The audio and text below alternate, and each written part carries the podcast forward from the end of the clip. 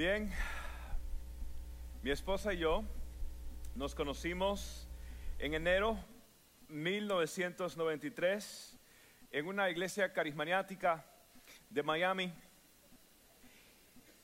Y primero éramos amigos y, y lo fuimos por, por tres años. Por tres años estuvimos de amigos y, y la verdad que eh, después de los tres años y, y después de tres años de ruegos, de persecución, por fin cedí ante sus avances. Y, am, por fin, ah, por fin, pues le dije, ok, nos vamos a casar. Y bien, pues así fue que nosotros ah, afirmamos nuestro amor, afirmamos nuestro ah, matrimonio. Ahora, eh, eh, realmente eh, fue algo interesante porque yo me enamoré de ella a la distancia, observándola. Me enamoré de ella sin saberlo, hasta que un día el cielo se hizo visible en sus ojos y pude verlo. Estoy ganándome puntos, hermano. Y fue así que en un altar de 1997, en una iglesia, ella y yo nos juramos amor eterno. Y yo recuerdo, yo recuerdo que yo no podía, yo no podía hablar, yo no podía ah, prácticamente pronunciar palabras porque tenía un nudo en la garganta. Casi no podía ver porque las lágrimas salían sin mi permiso de mis ojos. Y quiero que sepa algo, 16 años después, todavía tengo el nudito y todavía mis ojos se llenan de lágrimas, pero de amor y agradecimiento por la mujer más hermosa que el Señor me ha dado. Y cuando le propuse, me puse de rodillas, como diciendo Dios, acostúmbrate porque así va a ser. Y hoy sigo de rodillas ante mi amada, mi preciosa mujer Mm, PG. Aleluya. Siento un fuego que me está quemando. Bien. así que estamos eh, de aniversario y ha sido la bendición más grande, la bendición más hermosa poder ah, compartir con mi esposa. Ahora, quiero decirles hoy, quiero enseñarles hoy acerca de los mitos y acerca de la misión del matrimonio. Quiero hablar de los mitos y la misión. Y, y quiero comenzar con el mito. Hay un mito que nosotros tenemos y es el mito de ah, el príncipe, de la princesa. ¿Y cómo son? Érase una vez que se era, en un reino muy, muy lejano, un príncipe encantador. Fue él quien emprendió el peligroso viaje cruzando el gélido glaciar y el ardiente desierto, viajando día y noche sin descanso, arriesgando su fortaleza y su físico para alcanzar la fortaleza del dragón. Pues él era el más valiente y el más apuesto de todo el reino. Y estaba escrito que su beso rompería el siniestro hechizo. Él solo escalaría hasta lo más alto de la más alta torre para llegar hasta los aposentos de la princesa, cruzar la estancia hasta su silueta dormida, descorrer las leves cortinas y verla... ¿Qué? Princesa... ¿Fiona? No. Uf, qué alivio. ¿Y dónde está? De luna de miel. ¿Luna de miel? ¿Con quién?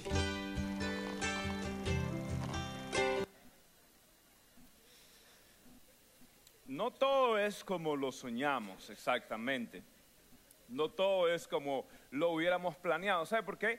Porque algunos nos enamoramos del concepto que teníamos de nuestro enamorada o nuestro enamorado. ¿Sí?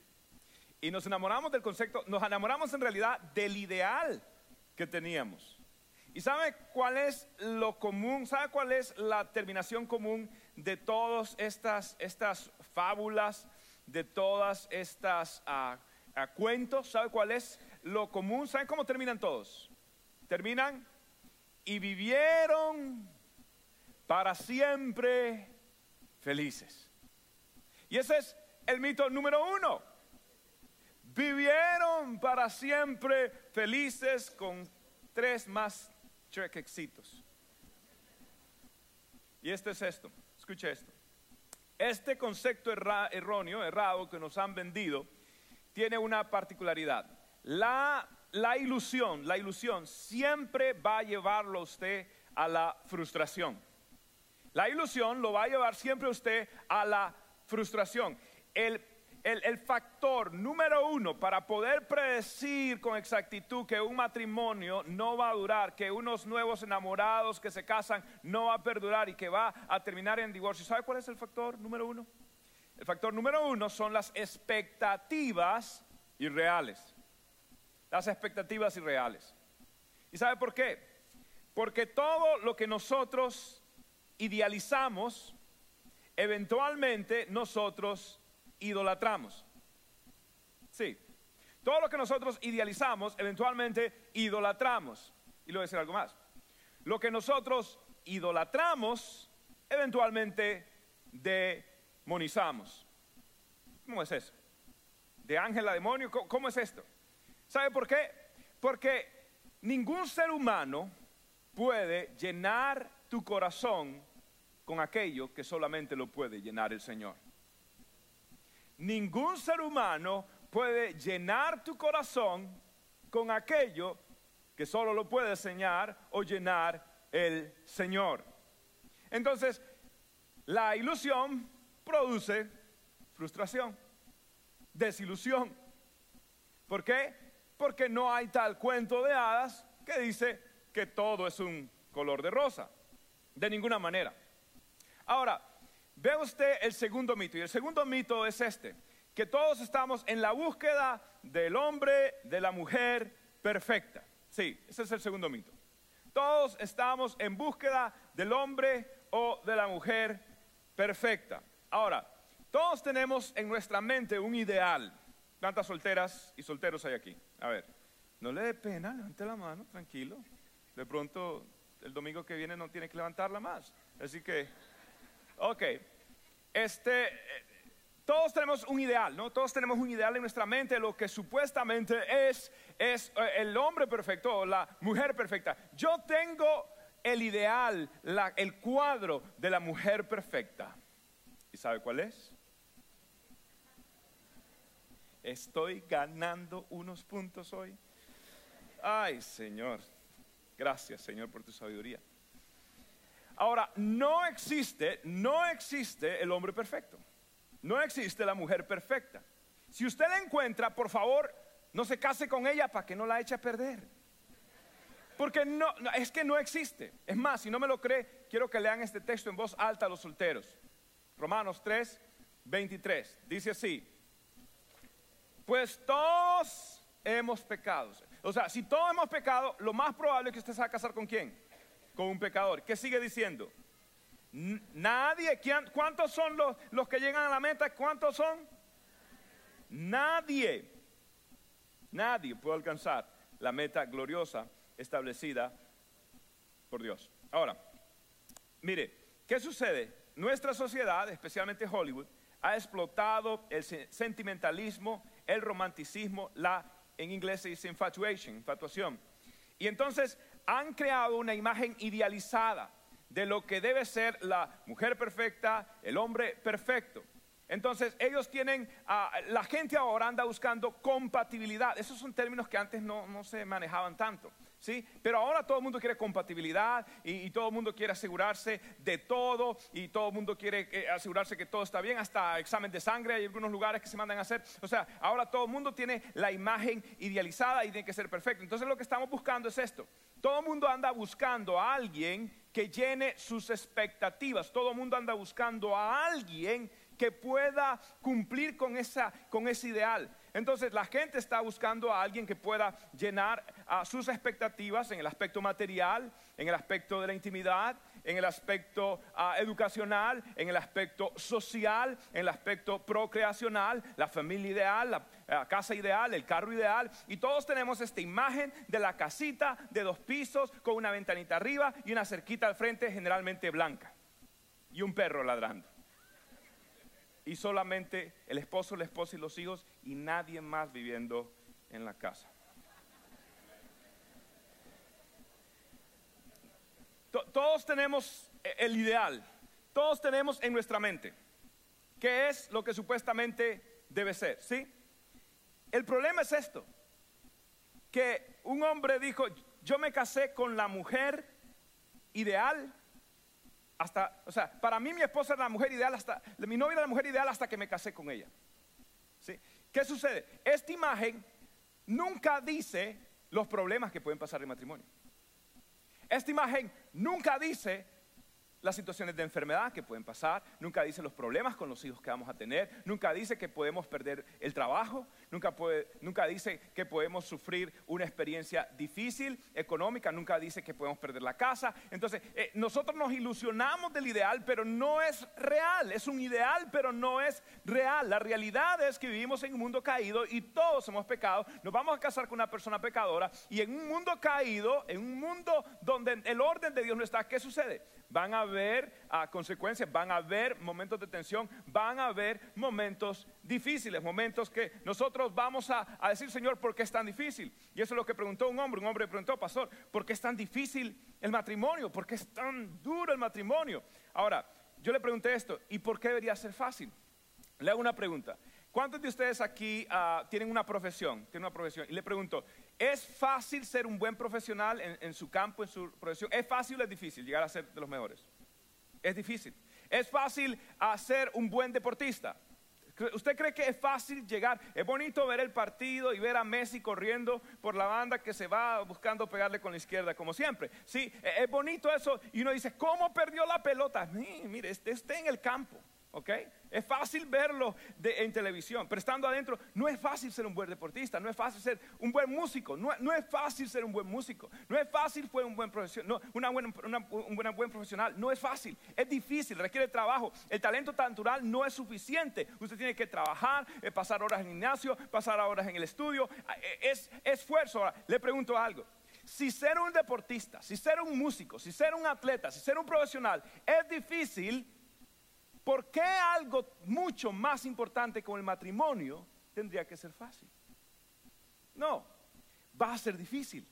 Y va a haber pruebas, y va a haber momentos difíciles, y va a haber momentos donde usted va a decir, Dios mío, ¿y ahora con quién me casé? ¿Sabe por qué? Porque las personas cambian. Cuando las personas se casan, las personas van cambiando, las personas van, van, van, van no sé, transformándose. Por eso le digo a los que se van a casar, tomen muchas fotos, tomen muchas fotos porque nunca van a lucir igual. las personas cambian. Entonces, ¿qué sucede? Las personas tienen cambios y usted cómo va a saber cómo su esposo o su esposa va a ser cuando los cambios vengan. Porque usted puede tener un tremendo esposo, una tremenda esposa, pero deje que llegue una crisis. Deje que llegue una crisis, no de las crisis manejables, las crisis que sacuden los cimientos y si esa persona tiene algo pendiente en su corazón, si esa persona no ha trabajado en su interior, en la espina dorsal de su ser, van a salir a relucir aquellas áreas donde él o ella no están formados. Y puede crear una crisis. Y una ha sabido usted, ha sabido usted de parejas que, son un ejemplo, son wow, que usted admira y terminan divorciándose. ¿Ha sabido usted de esas parejas? Y uno dice, ¿cómo? Si nosotros que peleamos, nosotros todavía estamos juntos. ¿Y cómo esa pareja que era la pareja ideal? ¿Sabe por qué? Porque esa pareja cambió en el momento que hubo una, una crisis, vinieron los fundamentos. Y si los fundamentos no están establecidos, la casa se cae. La casa se cae. Entonces, esto es algo interesante. Usted, y este es el desafío, el desafío es este, que usted ahora, porque su esposo va a cambiar, su mujer va a cambiar para bien, Dios mediante, o para mal. Y, y si usted tiene una persona así. Entonces, este es el desafío, el desafío dentro de los contextos de un matrimonio cristiano, un matrimonio llevado y donde están sirviendo al Señor juntos. Este es el desafío. Amar al extraño con que usted se casó. Amar a la extraña con que usted se casó. ¿Por qué? Porque va a cambiar, porque ese hombre va a cambiar, porque van a tener cambios, van a experimentar cambios tremendos y son cambios necesarios, son cambios que revelan las cosas que tienen que suceder en el matrimonio. Ahora, ¿Quieren saber? Estos son los mitos. ¿Quieren saber cuál es la misión del matrimonio, el propósito del matrimonio? ¿Lo quieren saber? Se lo voy a dar. Número uno, el propósito del matrimonio no es la felicidad. El propósito de Dios para el matrimonio es la santidad. Miren lo que dice la Biblia en Efesios 5, 25 y 26. Leanlo conmigo. Esposos, amen a sus esposas, así como Cristo amó a la iglesia y se entregó por ella para hacerla santa. ¿Para qué? Díganme conmigo. ¿Para hacerla qué? Santa. Él la purificó lavándola con agua mediante qué? La palabra. Ahora quiero mostrarle este texto en 1 Corintios 14, 7, 14, es, impactante. Y esto es el contexto de una persona que no conoce a Cristo y el otro sí conoce a Cristo. Mire usted esta tremenda palabra. Dice, porque el esposo no creyente ha sido santificada por qué? Por la unión con su esposa.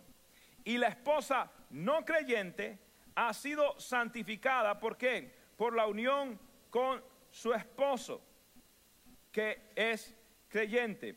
Esto es tremendo. Mire, yo siempre digo esto a los solteros. Si, usted quiere permanecer libre de depresiones, si usted quiere permanecer libre, manténgase soltero. Pero si usted quiere ser más como Cristo, manténgase casado. Ahora, yo quiero ser más como Cristo, me voy a casar. No, no, así no funciona la cosa. manténgase casado. O sea, no se meta si no es llamado por Dios a eso. Ahora, esto va a ir forjando, va a ir formando. Ahora, ¿sabe por qué? ¿Sabe por qué? Porque el matrimonio, el matrimonio pone un espejo, un espejo frente a uno. Y el matrimonio le muestra a uno lo que realmente uno es. El, el matrimonio le muestra a uno la naturaleza pecadora, no, no solamente de tu cónyuge, tuya, te muestra la naturaleza. El matrimonio es como la película que yo titularía Lo que realmente somos. Sí. Y si usted no quiere ver esa película, pues va a tener que ver otra que se llama Lo que el viento se llevó.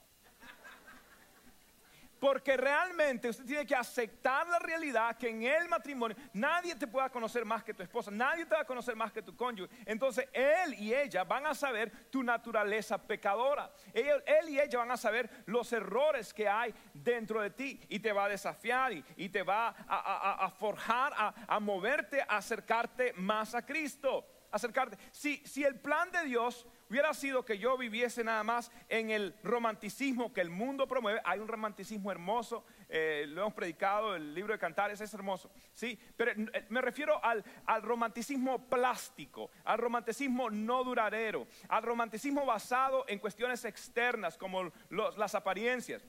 Si nosotros, si Dios hubiera querido que nosotros viviésemos en ese enamoramiento, en esa etapa así frágil, entonces yo tuviera que cambiar de matrimonio cada dos o tres años, cada vez que desaparezca esto. Y hay personas que prefieren cambiar de cónyuge que cambiar de carácter. Hay personas que prefieren cambiar de un esposo, estamos hablando en condiciones no de abuso físico, no de infidelidad, estamos hablando en situaciones de, de, caracteres. No es que nosotros no nos llevamos bien, eh, no es que el amor se acabó. ¿Sabe qué fue lo que se acabó? No es que el amor se acabó, usted, usted se acabó o ya no, ya ha dejado de arrepentirse. Ese ha sido el problema. Ha dejado de pedir perdón, ha dejado de pedirle a Dios, a su cónyuge, que por favor trabaje con usted para poder ir tratando, mejorando, cambiando haciendo que ese matrimonio forje dentro de mí mayor que santidad. Y le voy a decir algo, si la ilusión produce desilusión, te voy a decir algo, la santificación produce verdadera satisfacción. Sí, es a la inversa. ¿Por qué? Porque, porque la ilusión produce disolución. La, aquello hermoso termina en algo malo. Hay camino que al hombre le parece derecho, su fin es camino de muerte. Pero esto que parece duro, que es santificación, termina en algo bueno, que es satisfacción. La Biblia dice que esta leve tribulación produce en nosotros un que mayor peso de gloria, que en nosotros ha de manifestarse. En otras palabras, cuando yo camino en santidad, cuando yo camino en santificación, yo soy la persona que puedo hacer más feliz a mi esposa Déjeme decirle algo, déjeme decirle algo, porque es importante la santidad. Mire usted lo que hace la santidad, mire usted lo que hace la formación del carácter. Le voy a mostrar a usted un texto en Gálatas, pero un poquito más adelante, un texto en Gálatas, capítulo 5, versículo 22, 21 y 22. Ahora, mire, esto es lo que, esto es lo que el proceso de santificación hace en nuestra vida. Hay una máquina, un aparato que le llaman el barril de las gemas, el barril de las gemas. El barril de las gemas es, donde se ponen las piedras preciosas y le ponen una cera y lo que hace es que esa, esto hace una, un movimiento que va creando, limpiando las asperezas de las perlas, va limpiando las asperezas de ellas mismas. Le pone un aparato, una cera, y al, remover, al remover de, la, de todo esto, termina quitando las asperezas y termina dejándole más lisas, más lujosas, más exquisitas, más brillantes. ¿Sí? Ahora, sin esa cera, lo que terminan es rompiéndose. Lo que terminan es quebrándose. Sin esa cera lo que terminan es destruyéndose. Entonces, esas piedras entran en contacto, en contacto, en contacto, en contacto. Pero es un contacto constructivo. Es tensión constructiva. Es diferencias constructivas. Son, son eh, desacuerdos, pero que, que lo que se busca es honrar al Señor y son constructivos. Entonces le voy a decir algo. Usted es una gema. Su cónyuge es una gema. Y el matrimonio es el barril. Sí, por eso su esposo parece un barril que tiene ahora. Es, es un barril. Es un barril. Sí. Y lo que sucede es que usted entra en contacto y todo marcha bien, pero de pronto, mi amor, buenos días. Hola, amor. Buenas noches, mi amor. Eh, buenas noches, amor. Va a ser muy especial esta noche. Mm, mm. Tylenol. Ah, siente que hay más golpe. Mi amor, vamos a hacer las cuentas. Mi amor, mi suegra va a venir a vivir.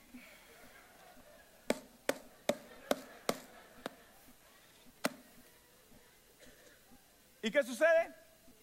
Hay contacto. Contacto.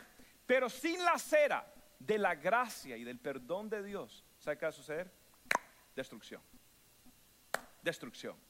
Pero cuando hay gracia, cuando hay gracia y perdón de Dios, ¿qué sucede? Es un contacto, pero que me va formando, me va formando y cada día yo me parezco más a Cristo. Mi esposa se parece más a Cristo porque Cristo está haciendo para sí una iglesia santa, sin mancha, sin arruga, en otras palabras, sin asperezas, a través de qué? Del contacto diario. Entonces, ¿qué tiene que hacer usted? Usted tiene que ver en su esposo una gema, una gema. Es más, le voy a decir algo. Mujeres, diga conmigo mujeres, mi esposo es una gema. Mi esposo es una joya. No siento, no siento, no siento, hay una desconexión entre el predicador y el público ahorita. ok, ok. Hombres, hombres, demostrémosle a las mujeres que nosotros sí somos humildes. Digan conmigo, hombres, mi esposa, es una joya ustedes? Le vamos a dar una oportunidad a estas mujeres, ¿ok? Digan, mujeres, digan, mi esposo es una joya. Nada, no, no, no, no. Hombres, mi esposo eh, ah, no, no, no, no. Me vine vestido así, pero, pero no, por favor, no, no, no, ok. Ah, hombres, diga, mi esposa es una joya. ¿Ve usted? ¿Ve usted? Mujeres, ustedes no me creen. Pero déjenme decirle algo. Su esposo es un diamante en... Y porque ahí sí. ¿Ven ustedes, pecadoras? ¿Ven ustedes? Ahí sí. Digan conmigo, mujeres. Mi esposo es un diamante en Dios, hay que meterlas al barril otra vez, hay que meterlas al barril y darle vuelta y darle vuelta. Sí, su esposo, es que algunas mujeres no lo ven así. En vez de decir, mi esposo es un diamante en bruto, dicen, no, él es un bruto y no tiene diamante. Él, ni, ni joya, ni nada me regala. No, no, es, es terrible.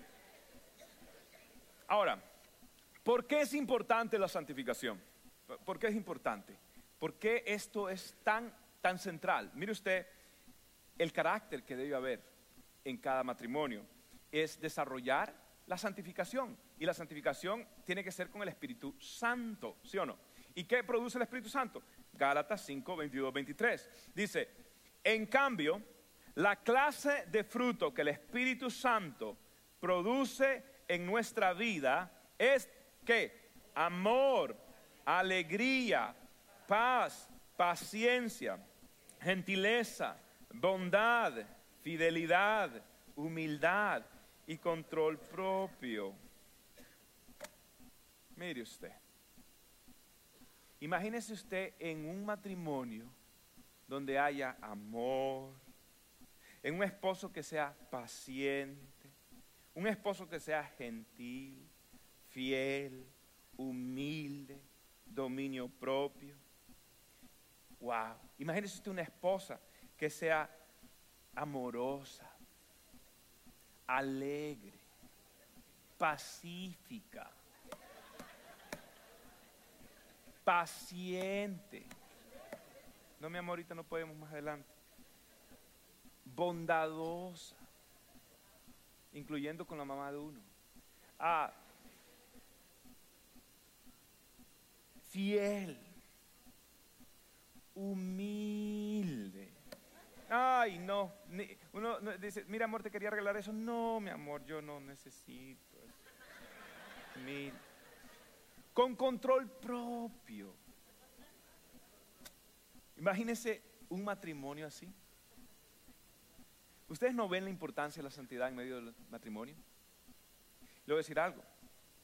Nuevamente, si la ilusión produce desilusión, la santificación produce satisfacción. Por ende, un hombre santo sabe hacer feliz a su mujer. Y una mujer santa sabe hacer feliz a su esposo. Y habla a su potencial. Y, le habla a su potencial. Le dice, no, tú eres, tú eres una joya, hijito. Tú eres, tú eres, la, película de Superman se va a abrir poco, por, pronto se va a dar la película de Superman. Y, ella y sabe que Superman, cuando él no es Superman, ¿quién es él? ¿Quién es él? ¿Cómo, ¿Quién es? Clark Kent. Entonces, mujeres, ustedes cada vez que se vean su esposo, de pronto eh, un poquito como, como como lento, un poquito como, como así, eh, que no le escucha mucho. Eh, cuando usted vea los defectos de su esposo, yo quiero que usted piense y usted diga, ese es mi Clark Kent. Okay? Y que usted diga, yo sé que detrás, yo sé que dentro de él él tiene un traje azul. Yo, yo sé que él, yo sé que él, él puede. Y cuando nosotros vivimos en santidad, ¿sabe qué dice la Biblia en ese texto de Gálatas? Contra tales cosas no hay ley. Contra déjeme decirle algo, contra un matrimonio unido, parado, edificado en la roca, no hay diablo que se ponga de frente. No hay, no lo hay. Deberían de aplaudir. No lo hay. Ok, para terminar, ¿cuál es el segundo propósito? El propósito es que el matrimonio no es necesariamente una historia de perfección pero sí asegúrese que es una historia de redención. Es una historia de redención. Y esto es algo precioso, me parece a mí, me fascina.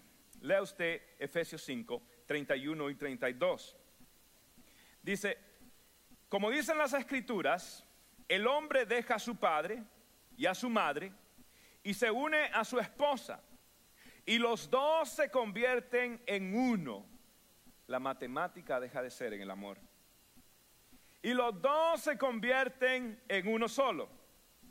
¿Eso es un qué? ¿Eso es un qué?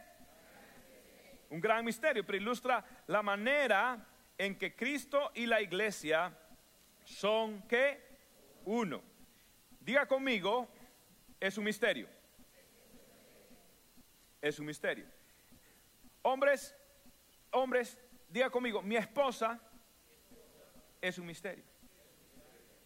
Un gran misterio. Eh, eh, lo que pasa es que la Biblia dice gran misterio. Quiere ser bíblico nada más. Vas a entrar en un ayuno pronto, te aseguro. Ah, diga conmigo, mujer, mi esposo es un gran misterio. ¿Por qué énfasis en el gran? Ok, pero está bien. Es un gran misterio. Sí, e- es que eh, es un misterio. No sé si, mire, póngase a pensar, póngase a pensar. En el matrimonio, tú vas a experimentar los mayores gozos. ¿Sabes cuáles? Las mayores alegrías, ¿dónde se experimentan? ¿Sabes dónde? Dentro de la casa, de la familia. ¿Y sabes dónde vas a experimentar las mayores tristezas? Dentro del matrimonio. ¿Sí? ¿Y sabes dónde vas a tener las victorias más grandes? En el matrimonio. ¿Y sabes dónde vas a tener el fracaso más grande? En el matrimonio.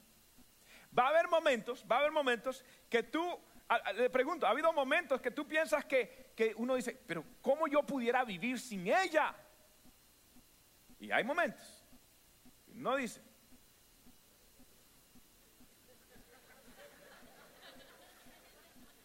No sé. ¿Cómo puedo vivir?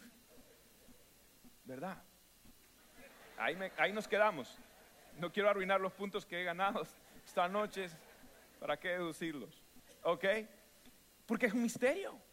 Es un misterio. Su hombre, su esposo, mujer, usted, le, usted ha notado que el hombre como que, ustedes, no sé, ustedes pueden estar haciendo varias cosas a la vez, pero el hombre cuando ve televisión, sobre todo un partido del Miami Heat, ah, ah, cuando el hombre ve televisión, usted le puede hablar y ah, ah, ah, mi amor, explícame cómo es la película, el misterio, y, eh, el detective que, ah, ah, ah, ah, ah.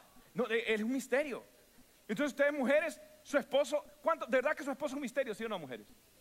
¿Sí? Y, uno de hombre, eh, uno eh, vino la noche y wow, qué hermosura, precioso. Y al día siguiente se levanta con la, con la misma persona que se durmió aquí a la par de uno. Y, uno se levanta y, y- de pronto la ve llorando y llora. Y uno dice, ¿y yo qué pasó? Este, no, wow, no era tan Superman que digamos entonces, que cómo fue la cosa. Y es un misterio. Es un misterio. El matrimonio es un, es un misterio. Ahora, aquí hay, una, aquí hay un misterio más hermoso. ¿Sabe qué significa la palabra misterio en el idioma original? En el griego es misterio. ¿Y sabe qué significa esa palabra? Esa palabra realmente significa aquí hay un secreto. Ahora, ¿cuál es el secreto? ¿Cuál es el secreto? Veamos el texto anterior. ¿Cuál es el secreto? Veamos lo que dice la Biblia. Dice que se refiere a ese gran misterio, es la manera en que Cristo y la iglesia son uno. ¿Cuál es el misterio según Pablo? El misterio de esto es que refleja la manera de mo- como Cristo amó la iglesia. Entonces, déjeme decirle algo. ¿Quiere saber el secreto? ¿Quiere saber el misterium del matrimonio? ¿Cuántos quieren saber el secreto de un hogar feliz? El secreto del matrimonio es entender el evangelio de Jesucristo. ¿Cómo es eso? La Biblia dice que la manera que Cristo se entregó en su obra redentora, esas son las buenas nuevas del evangelio de redención. ¿Sí? Que Cristo se entregó, que Cristo se dio. Entonces, el evangelio, el evangelio se convierte en el patrón y en el poder para un matrimonio feliz. Cuando uno entiende el Evangelio, esto se convierte en, el modelo a seguir. Entonces, ¿cómo, qué- ¿cómo hizo Cristo? ¿Qué es lo que Cristo hizo por la iglesia? Eso es lo que yo tengo que hacer por mi esposa. ¿Qué es lo que Cristo hizo ah, para, para servir a su iglesia? Es lo que yo tengo que hacer para servir a mi esposa, para amar a mi esposa. Entonces, mientras yo más entiendo el Evangelio, más voy a entender mi matrimonio. Y te voy a decir un secreto hermoso. Mientras más yo profundice en mi matrimonio, mi mente va a estar más clara para entender mejor el Evangelio. Sí, porque si no, si no estoy bien acá, aún mis oraciones tienen estorbo, dice la Biblia. En otras palabras, mi mente se cierra a entender todas las verdades hermosas del Evangelio. Entonces, cuando yo manejo un matrimonio y profundizo la palabra de Dios, el entendimiento de Dios, la revelación de Dios, la doctrina de Dios, se va a hacer más claro. Entonces, mientras usted más profundice en el matrimonio, se le va a entender más el Evangelio. Mientras usted profundice más en el Evangelio, usted va a entender más el matrimonio. Y si usted hace esto, usted tendrá los principios para edificar su casa sobre la roca. Y vendrán los vientos y vendrán las tempestades y vendrán las crisis y vendrán las enfermedades, pero su casa no va a caerse porque está edificada en la roca que es Cristo Jesús y usted vendrán presiones y usted dirá, no, yo y mi casa serviremos al Señor, mis hijos son del Señor, mi esposa son del Señor, en mi puerta está la sangre de Cristo y ningún ángel de la muerte, ningún ángel de droga, ningún ángel de cualquier problema que está sacudiendo los demás eh, matrimonios va a tocar mi y caerán a mi lado mil, diez mil a mi diestra, mas a mí no llegarán porque Dios me protegerá y yo y mi casa serviremos al Señor y juntos un día entraremos al cielo el amado tomando y diciendo Señor gracias por haberme mantenido, por haberme guardado, por haberme preservado, aún en momentos de debilidad, tú fuiste fiel a mi vida. Y cuando uno entiende esto, esta verdad es liberadora. Mire, mire usted cuál es el Evangelio. El Evangelio es la manera en que Cristo hizo por la iglesia. ¿Y cuál fue la manera? ¿Qué es lo que Cristo hizo? Ve usted Filipenses, capítulo 2, versículos 6 al 8. Léalo conmigo. Aunque era Dios, no consideró que el ser igual a Dios fuera algo a lo cual aferrarse. En cambio, renunció a sus privilegios divinos. Adoptó la humilde posición de un esclavo, de un siervo, en otras palabras y nació como un ser humano. Cuando apareció en forma de hombre, se humilló a sí mismo en obediencia a Dios y murió en una cruz como morían los criminales. Wow, escucha esto, dejen esa pantalla, dejen ese texto en la pared. Escucha esto. Esto es lo que tiene que hacer un esposo. Un esposo tiene que renunciar a sus derechos. Un esposo tiene que tomar la posición de servir. Un esposo tiene que saber humillarse.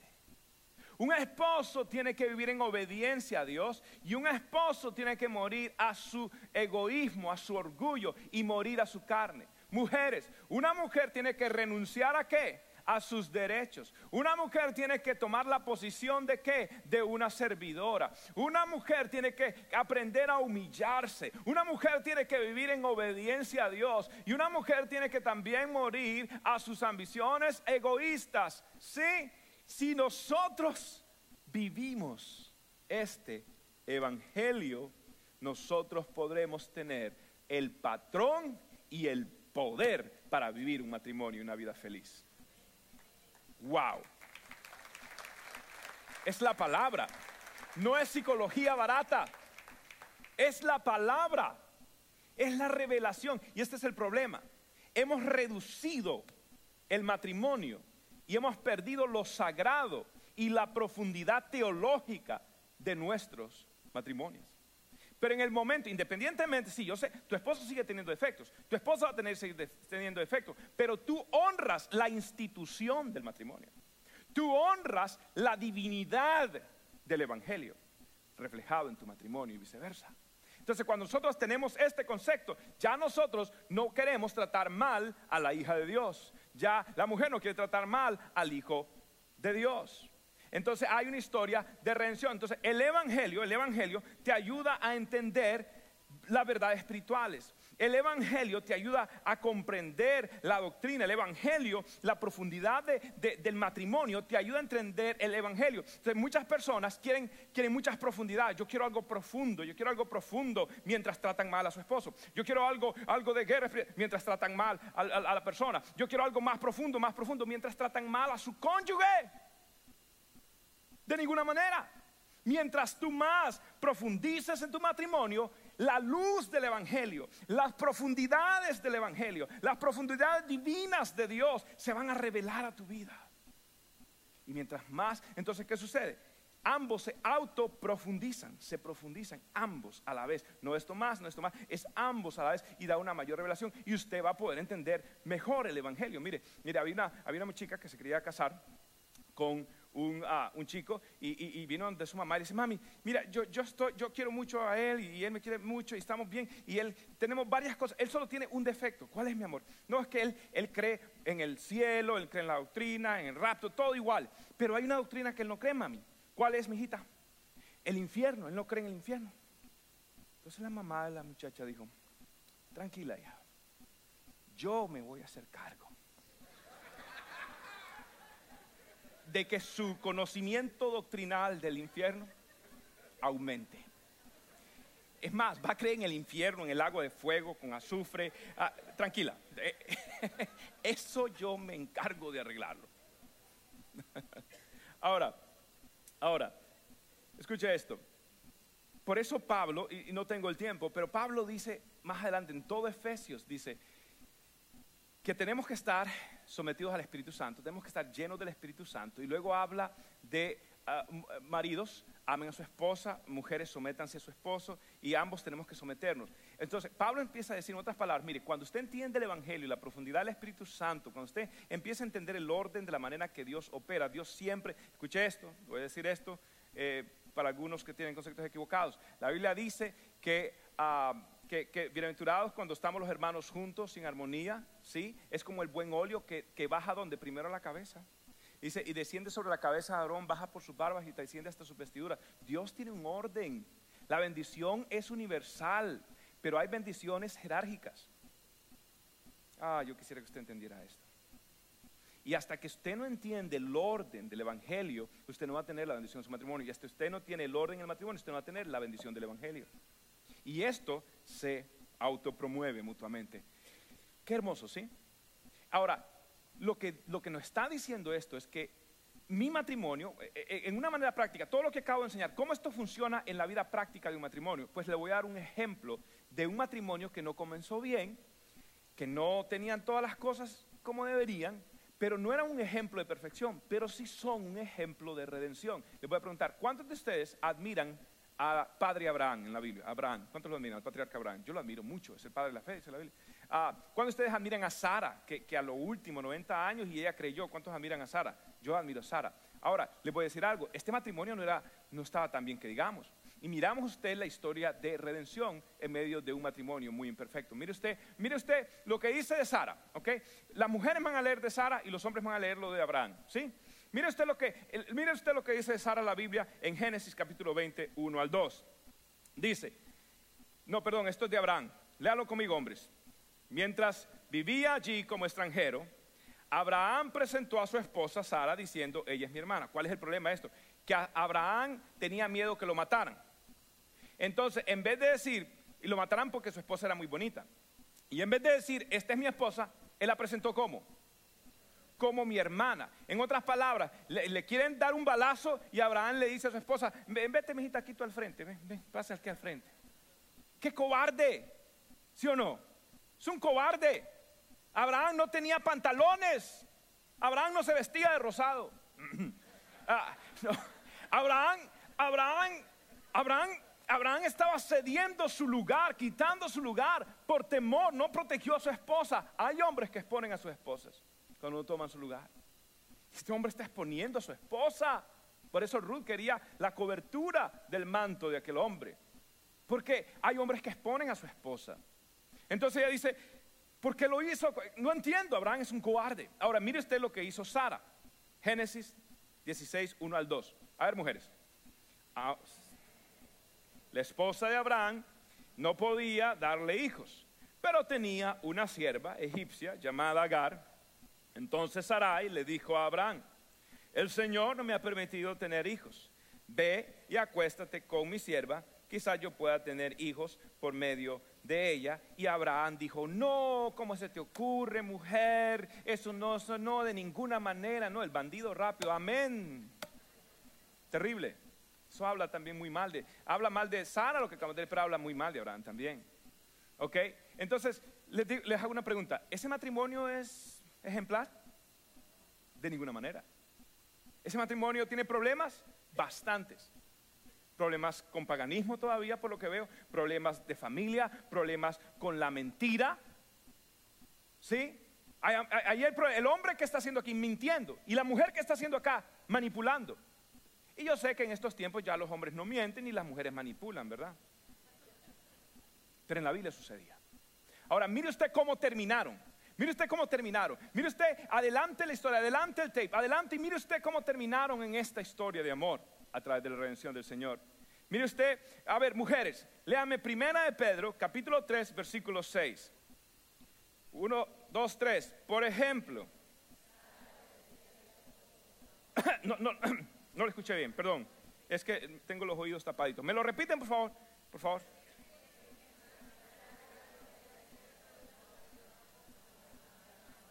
Señor. Uy, qué bonito texto bíblico, ¿verdad, hermanos? ¿Les gusta ese texto, hermanos? ¿Les gusta? ¿Quisieran que lo repitieran? No, no, no, no, no, tranquilo. Ok, miren lo que dice ahora de Abraham. Miren lo que dice de Abraham. Romanos 4:16. Hombres, todos estamos seguros de recibir esta promesa si tenemos una fe como la de Abraham, quien es el padre de todos los que creen. Mira, esto es tremendo. Tu matrimonio no tiene que ser una historia de perfección, pero sí tiene que ser una historia de redención. Tu matrimonio, tu matrimonio quizás no está donde debes estar. Quizás se han dicho palabras que no se deben decir. Quizás han ocurrido situaciones que nunca debieron suceder bajo un techo matrimonial. Quizás tu matrimonio no está donde debe estar. Quizás has herido a tu pareja. Quizás ella te ha dicho cosas que no debió haber dicho. Y ustedes dicen, pero es que mi matrimonio está muy mal. Quiero que sepas algo. Hay esperanza. Mantente fiel. Mantente esperando en el Señor.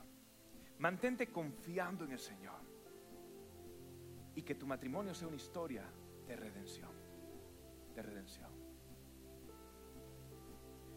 El Señor no está de ninguna manera acaparando a nadie que abusa de una manera física o de otra manera a una esposa, jamás, o es infiel, jamás. Esas son excepciones bíblicas. Pero escuche esto, fuera de eso, que tu matrimonio sea una historia, una historia de redención, de redención. Y el Señor puede perdonarlo todo, todo. Y quizás tú dices, pastor, ah, eh, eh, mi matrimonio, las finanzas no están donde deben de estar, sí, pero, pero que, tus, que, tus hijos vean. Escucha algo, te voy a hacer una pregunta. Cuando, cuando tú has estado en una crisis matrimonial, ¿en algún momento tú te has acordado de tu papá o tu mamá? ¿En algún momento? ¿Te has acordado? ¿Alguien se ha acordado? Cuando pasa una crisis matrimonial, ¿se ha acordado de su padre o su madre? Y usted dice, bien me lo decía mi papá. Con razón mi mamá decía esto. Porque usted, aunque, ahora le voy a hacer una pregunta. Sus papás, francamente, ¿tú crees que tu papá fue el mejor esposo del mundo? Francamente. Quizás no. Lo idealizamos ahora y no nos gusta admitir que cometió errores papá. Pero realmente papá no fue el mejor esposo del mundo. Te hago una pregunta. ¿Será que realmente mamá, por mucho sagrada que tú la tengas, ¿será que mamá fue, fue perfecta en su casa? ¿Se fue, fue ah, la mejor mamá del mundo? Nunca nunca se dijo nada indebido, nunca se exasperó, nunca criticó, nunca peleó. ¿Será que tu mamá fue la mejor madre del mundo? Sí, posiblemente. Todos, yo siempre digo lo mismo. Pero, pero en cuanto a ejemplo matrimonial, ¿fue el mejor ejemplo tu madre? ¿Fue el mejor ejemplo tu padre? Quizás no. Ahora, ¿por qué nosotros de todas maneras los tenemos en un lugar idealizados? ¿Por qué? ¿Por qué? Porque quizás ellos, tú notaste que ellos fueron cambiando ellos fueron cambiando, fueron cambiando. Y hubieron problemas en el hogar, hubieron situaciones en el hogar, pero, pero empezaron a mejorar. Un día, escucha esto, un día tus hijos, tus hijos, un día tu niñita hermosa, alguien le va a partir el corazón. Sí. Un día tu hijo hermoso, alguien lo le va a partir el corazón. No eso, eso le sucede a todos hermanos porque es parte del plan de Dios que nosotros nos dediquemos y consagremos solamente a Él. Yo sé que mi hijo va a tener una buena esposa, pero mi hijo va a tener pruebas en su hogar porque tienen que pasarlo. Es el barril de Dios. Y lo que yo quiero Y lo que tú debes querer es esto, que cuando tus hijos se acuerden de ti, de pronto ellos van a decir, ¿sabes qué? Mi papá, mi mamá, cuando ellos comenzaron, eh, ellos tenían muchas peleas y muchas dificultades, pero, pero ellos fueron mejorando. Mi papá, mi mamá, ellos, ellos tenían tensiones en el hogar, pero, pero mientras fueron envejeciendo, yo los miré que ellos, ellos estaban como más tiernos, como que pasaban más tiempo juntos, como que disfrutaban más la compañía del uno del otro. Mi papá y mi mamá tuvieron diferencias, pero, pero yo los miraba y yo miraba a mi mamá orando en la mañana, o yo miraba a mi papá, de pronto no oraban todos los días, pero oraban cuando había crisis, como sea. Pero yo recuerdo a mi papá, yo recuerdo a mi mamá, y yo quiero que mis hijos vean que hay una historia de redención, que hay una historia de mejoría. Y yo lo que quiero decirte en esta noche, tu matrimonio no es perfecto y yo lo sé porque el mío tampoco es perfecto, porque nadie es perfecto, pero asegúrate de algo, que ese matrimonio vaya progresando poco a poco, que ese matrimonio vaya viendo mejoría, no salgas de él, no renuncies a él, lo que tienes que hacer es mejorar, lo que tienes que hacer es trabajar. Un buen matrimonio no es algo que te encuentras de casualidad, es algo por lo cual tú trabajas duro, duro, duro, duro. Si es difícil ser deportista, si es difícil ser músico, pues cuánto más importante el matrimonio y también tiene que ser a veces difícil y Dios lo va a utilizar para formar a Cristo. Pero que mis hijos digan, que la gente diga, ¿sabe qué? Ellos han ido mejorando, ha habido mejoría, ha habido mejoría, ha habido mejoría. Escucha esto, mantente fiel a tu esposo, mantente fiel a tu esposa, lucha por tu hogar, lucha. Un día tus hijos lo van a agradecer, un día tus hijos van a decir, fueron imperfectos, pero mi papá se mantuvo fiel. Fueron imperfectos, pero mi mamá se mantuvo fiel. Fueron, tenían muchos defectos, pero estuvieron allí, pelearon juntos, lucharon juntos. Y fue una historia no de perfección, pero de redención. Una historia donde la cera de ese contacto constructivo, del va y ven, del diario vivir, de las tensiones del hogar, fueron formando una joya en ellos, una gloria mayor en ellos. ¿Y sabe cuál es la cera? La cera es el perdón. ¿Sabe qué la Biblia dice? ¿Sabe qué dice la Biblia en Efesios 4, 32? Antes, sed benignos, misericordiosos, perdonándoos unos a otros, como Dios también os perdonó a vosotros. Que esta sea nuestra historia, una historia de redención. Hay esperanza. Quiero que sepas algo. Hay esperanza para tu matrimonio. Quiero que sepas algo. Hay esperanza para tu matrimonio. Quiero que sepas algo. Si hay esperanza para Quiero que sepas algo, tu matrimonio va a mejorar. Hay esperanza para tu matrimonio. Quiero que sepas algo, hay esperanza para ti. Hay esperanza para tus hijos. Hay esperanza. Mantente fiel, orando, clamando y edificando un hogar que refleje el Evangelio de Jesucristo. ¿Han aprendido algo esta noche? Puestos de pie.